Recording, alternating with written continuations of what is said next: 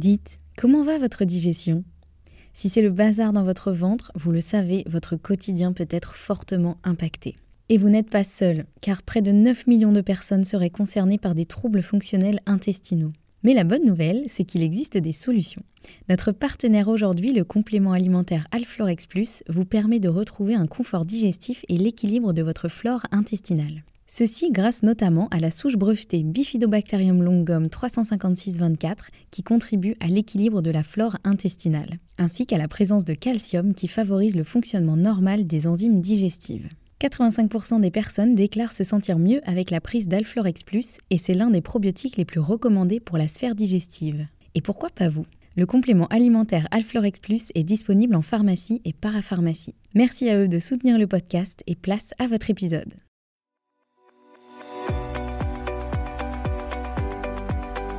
Bonjour et bienvenue dans le podcast Bien dans mon ventre. Je suis Anne-Sophie Pasquet, je suis naturopathe et formée à la micronutrition et absolument passionnée de santé naturelle. Il y a quelques années, j'avais une digestion très compliquée et j'avais constamment mal au ventre. C'est à ce moment-là que j'ai commencé à m'intéresser à la santé naturelle et à modifier mon alimentation et mon hygiène de vie et ça a complètement transformé ma digestion et ma vie au global.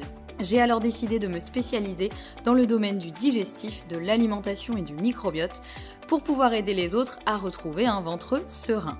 Et je forme aujourd'hui également les naturopathes, nutritionnistes et autres professionnels de santé à la prise en charge des troubles digestifs. Aujourd'hui dans ce podcast, je te partage mes meilleurs conseils pour que tu puisses toi aussi te sentir au top, en pleine santé et te sentir bien dans ton ventre et dans ta vie. Maintenant c'est parti pour l'épisode du jour, bonne écoute Bonjour et bienvenue dans ce nouvel épisode. Aujourd'hui on se retrouve avec l'épisode 83 dans lequel nous allons parler de la raison pour laquelle on se sent souvent mieux lorsqu'on diminue les glucides. Alors, pourquoi j'ai envie de vous parler de ça aujourd'hui? Parce que j'ai souvent des personnes en consultation qui me disent qu'elles se sentent mieux en diminuant, voire en arrêtant les glucides. Et quand je dis glucides, je parle principalement des sucres, tous les sucres, et des féculents. En général, euh, ces personnes-là gardent quand même euh, les fruits, mais euh, voilà, globalement, elles diminuent fortement les glucides et elles se sentent mieux. Elles retrouvent de l'énergie, leurs symptômes diminuent, elles se sentent mieux globalement et elles se disent qu'elles ont un peu trouvé la solution à leurs soucis digestifs.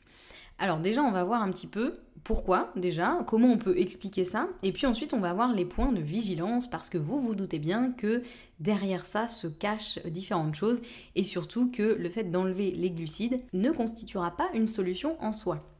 Je pense que vous commencez à me connaître maintenant.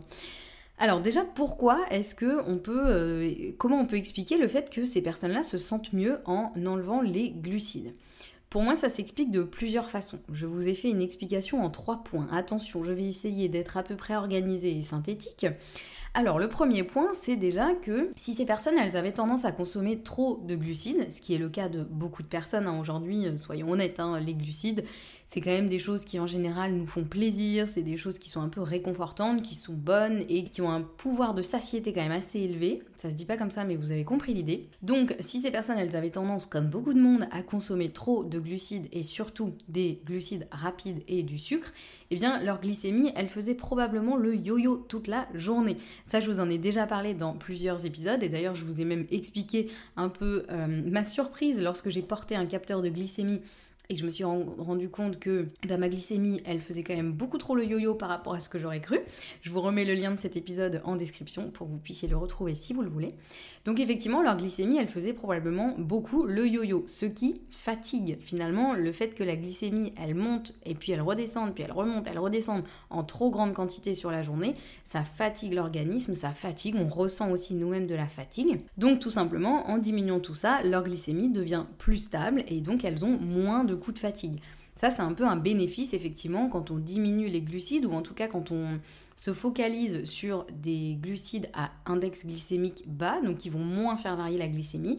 Forcément, en général, on retrouve de l'énergie puisque notre glycémie fait moins les montagnes russes, donc on a moins ces coups de barre euh, au cours de la journée, et puis on a moins ce truc de, euh, de se transformer un peu en gremlins quand on a faim et à devenir un peu féroce, vous voyez je pense que vous voyez de quoi je parle. Deuxièmement, deuxième chose qui peut expliquer effectivement, euh, c'est le fait que les personnes se sentent mieux en diminuant les glucides.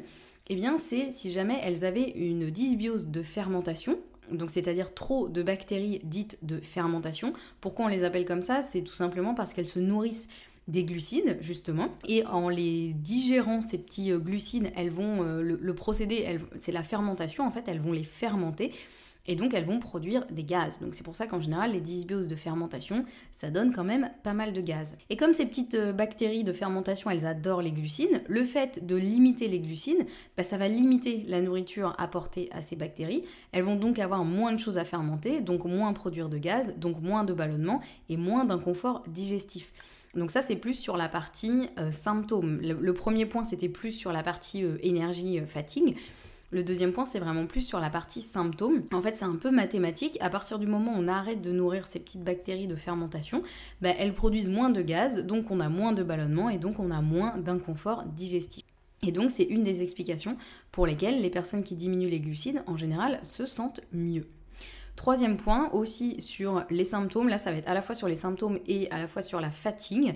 Si jamais ces personnes qui diminuent les glucides, elles avaient ce qu'on appelle une candidose digestive, donc une prolifération excessive du candidat albican, qui provoque lui-même des ballonnements, de la fatigue, de l'inconfort digestif et voire un mal-être général, eh ben, il faut savoir que ce fameux candidat, il se nourrit de sucre. C'est vraiment son substrat préféré. Donc si la personne ne consomme plus de sucre ou de glucides, et parce que les glucides se transforment finalement en sucre, hein, par un procédé, euh, voilà, finalement ça devient du sucre, eh bien le candidat albican, il aura aussi moins à manger et donc il sera moins impactant. Donc la personne aura aussi moins de symptômes.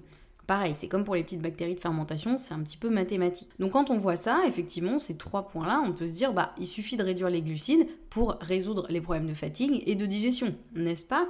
Oui, mais attention, c'est là où le bas blesse, et c'est là où vous vous doutez bien qu'il y a euh, le revers de la médaille. Limiter les glucides, ça peut être une bonne idée, surtout les glucides rapides et le sucre, parce que ça, c'est des choses dont on n'a pas forcément besoin, sauf si vous faites une grosse compétition sportive après. Et encore, il faut quand même euh, bien gérer euh, les apports. Mais euh, voilà, tout ce qui est glucides rapides et sucre, c'est des choses qui doivent rester des plaisirs, mais qui ne doivent pas faire partie de, des, fondations de notre alimentation. Donc ça peut être une bonne idée, effectivement, de limiter les glucides rapides et le sucre, mais limiter tous les glucides, là, ça doit se faire de manière très temporaire.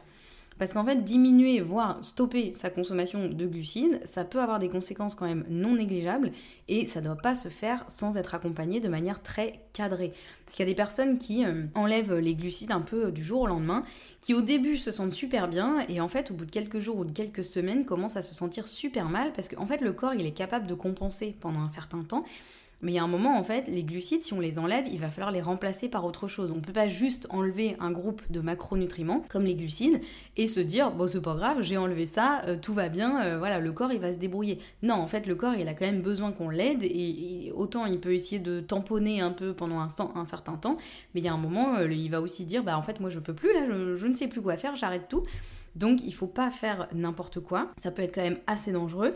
Et euh, moi je conseille vraiment si on a envie d'arrêter les glucides ou d'adopter une alimentation cétogène ou paléo etc, de le faire de manière très encadrée très temporaire. C'est pas forcément quelque chose qui peut être suivi sur le long terme. Encore une fois, ça, ça va dépendre des personnes. Chaque cas est différent, mais euh, voilà, c'est quand même des choses qui sont euh, hyper compliquées euh, à tenir. Donc faut pas faire n'importe quoi sur ça. Autant, encore une fois, limiter les glucides rapides et le sucre, ça peut pas vous faire de mal, ça c'est sûr. Autant limiter tous les glucides, voire les arrêter complètement, là ça peut être vraiment compliqué. Et puis surtout, un autre point, le fait de limiter les glucides, ça ne réglera pas le problème. En fait, ça ne va régler que le symptôme. C'est hyper logique aussi en fait, et bah, c'est pas parce qu'on arrête de donner à manger à nos bactéries de fermentation ou à notre fameux candidat albican qu'ils vont mourir et que notre microbiote va retrouver son équilibre. Ce serait bien hein, si ça suffisait, mais malheureusement, ces petites bactéries et notre petit candidat, ils sont bien plus malins que ça. Ils vont trouver d'autres stratagèmes pour rester vivants ou alors ils vont juste se mettre en état d'hibernation en attendant qu'on reconsomme du sucre et des glucides. Et là, quand on va recommencer, ah bah là, ça va être festival. Là, ils vont se gaver comme jamais et on risque de revoir nos symptômes revenir euh, encore pire qu'avant. Donc vraiment pour régler un microbiote et pour euh, euh, justement venir à bout d'une dysbiose de fermentation ou d'une candidose, il faut un traitement ciblé et adapté à la personne pour rétablir tout ça. Et puis déjà, à la base, il faut surtout savoir si on est en présence d'une dysbiose de fermentation, d'une candidose ou des deux. Parce que parfois on a le pareil, le double effet qui se coule. Allez hop, on se fait une bonne dysbiose de fermentation et une bonne candidose. Donc il faut savoir effectivement bah, à, quoi, euh, à quoi on a affaire, euh, qu'est-ce que, de quoi souffre vraiment la personne, parce que du coup la prise en charge sera pas forcément la même. Et euh, voilà, il faut, il faut savoir quel est notre ennemi pour pouvoir mettre en place un petit plan d'attaque pour aider la personne. Et comment on fait justement bah, pour savoir si on est en présence d'une dysbiose de fermentation ou d'une candidose ou des deux? Bah déjà il faut faire un questionnement détaillé euh, auprès de la personne, vraiment euh, comprendre quels sont ses symptômes, euh, etc. Quand est-ce que ça se développe par rapport à son alimentation aussi. Enfin, il y a plein, plein, plein de questions à poser. Et éventuellement, effectivement, faire des tests pour évaluer l'état justement du microbiote. Et ça, justement, tous ces tests que l'on peut faire pour évaluer le microbiote, je vous en parle en détail dans un épisode du podcast que je vous remets en description de celui-ci. Et je vous détaille aussi tout ça dans la formation Naturo Digest, la formation que j'ai créée pour les professionnels de santé, les naturopathes, les nutritionnistes, les diététiciens, les pharmaciens, etc. etc qui souhaitent justement bah, mieux comprendre les enjeux du système digestif, euh, les causes, les conséquences, les symptômes et surtout la prise en charge de tous ces troubles digestifs je vous remets toutes les infos euh, en description de cet épisode pour que vous puissiez jeter un œil. Si vous écoutez cet épisode avant le 12 octobre, sachez que la formation est ouverte jusqu'au 12 octobre. Vous pouvez la rejoindre jusqu'au 12 octobre.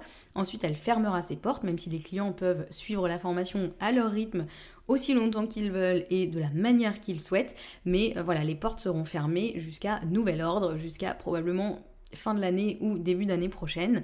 Donc euh, voilà, n'hésitez pas si c'est le bon moment pour vous et que vous avez envie d'approfondir les troubles digestifs, la prise en charge des troubles digestifs, rejoignez la formation Naturodigest. Toutes les infos sont en description de cet épisode. Voilà, je vais m'arrêter là pour cet épisode qui est un peu plus court que d'habitude. Hein, dis donc, j'ai été vraiment synthétique, je, m'impressionne moi-même. J'espère en tout cas que cet épisode vous a plu. N'hésitez pas à réagir à l'épisode en m'envoyant un petit message sur Instagram. Je serai toujours... Ravie d'échanger avec vous.